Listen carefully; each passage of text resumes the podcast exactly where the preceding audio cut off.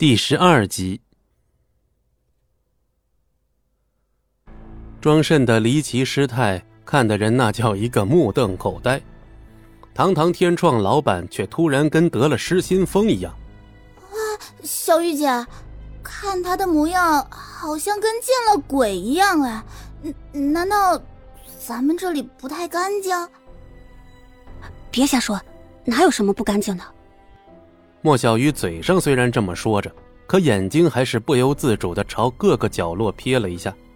那个，小鱼，你别担心，庄老板他可能是身体不适，你的事情包在我身上，绝对不会有问题的。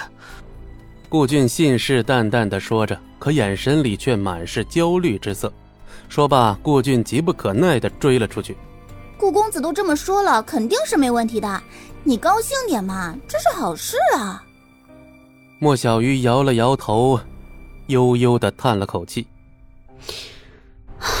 这世上哪有免费的午餐呢？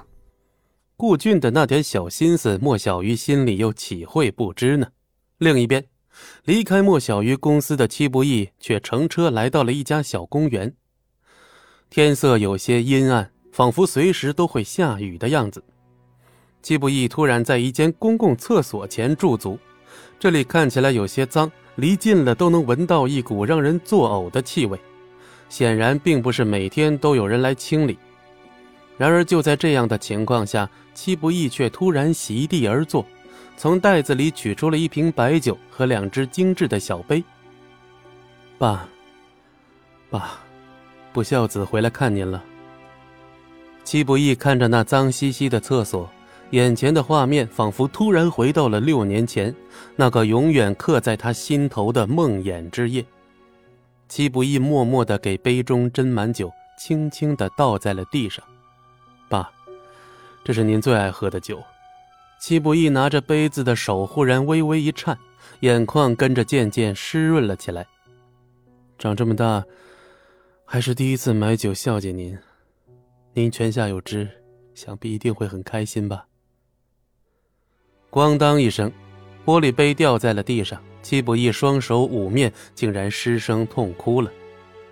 父亲的音容笑貌仿佛浮现在眼前，戚不义仿佛能听见父亲笑着对他说出的那些话。然而这些却永远只能出现在想象中了。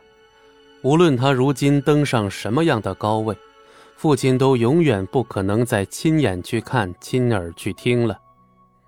戚不义不禁扪心自问：以前他都干什么去了？无尽的懊悔充斥着内心，几乎将他这些年建立起来的精神防线彻底击溃。好似这天都变得更加阴沉了。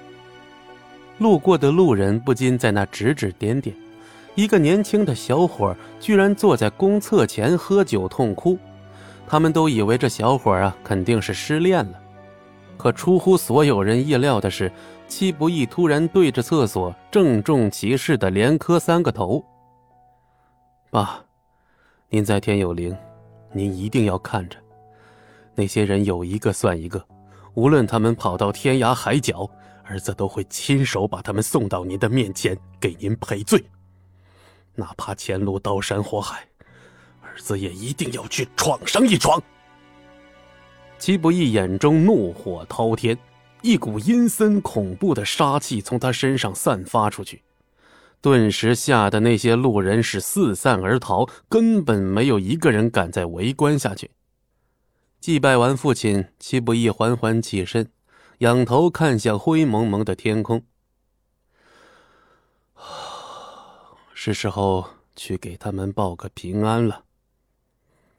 转过几个拐角，戚不义的目光陡然一凝，突然甩出一枚硬币。那枚硬币好似子弹一般划破了空气，砰的一声嵌入了墙壁之中。喂，你还想跟到什么时候啊？只见那堵墙后突然走出一个人，竟然是那庄慎。倘若此刻顾俊等人在边上，一定会被接下来的一幕吓得目瞪口呆。属下有眼无珠，冒犯了先生，还请先生责罚。只见庄慎单膝跪地，又从内袋取出了一张银色卡片，诚惶诚恐的递了上去。只见卡片上有一枚独特的红心图案，还刻着一个“七”字。戚不义只是看了一眼，哼，在那个女人手下做事，日子不好过吧？庄慎先是一愣，紧接着瞪大双眼，面露敬畏之色。您果真是那位先生？名师大将莫自劳，千军万马必白袍。也正是那一袭白袍，让戚不义被人起了个“白天鹅”的外号。责罚就算了，不过我的行踪绝对不能让那女人知道，明白了吗？属下明白。庄慎虽然面露难色，可是嘴里还是立刻应了下来。不知道先生有何打算，属下可以为您安排。不用了，我有自己的事要做。戚不义回绝了庄慎的好意。可，庄慎正要再说下去，可一抬头，却哪里还有戚不义的踪影。本集播讲完毕，感谢您的收听，我们精彩继续。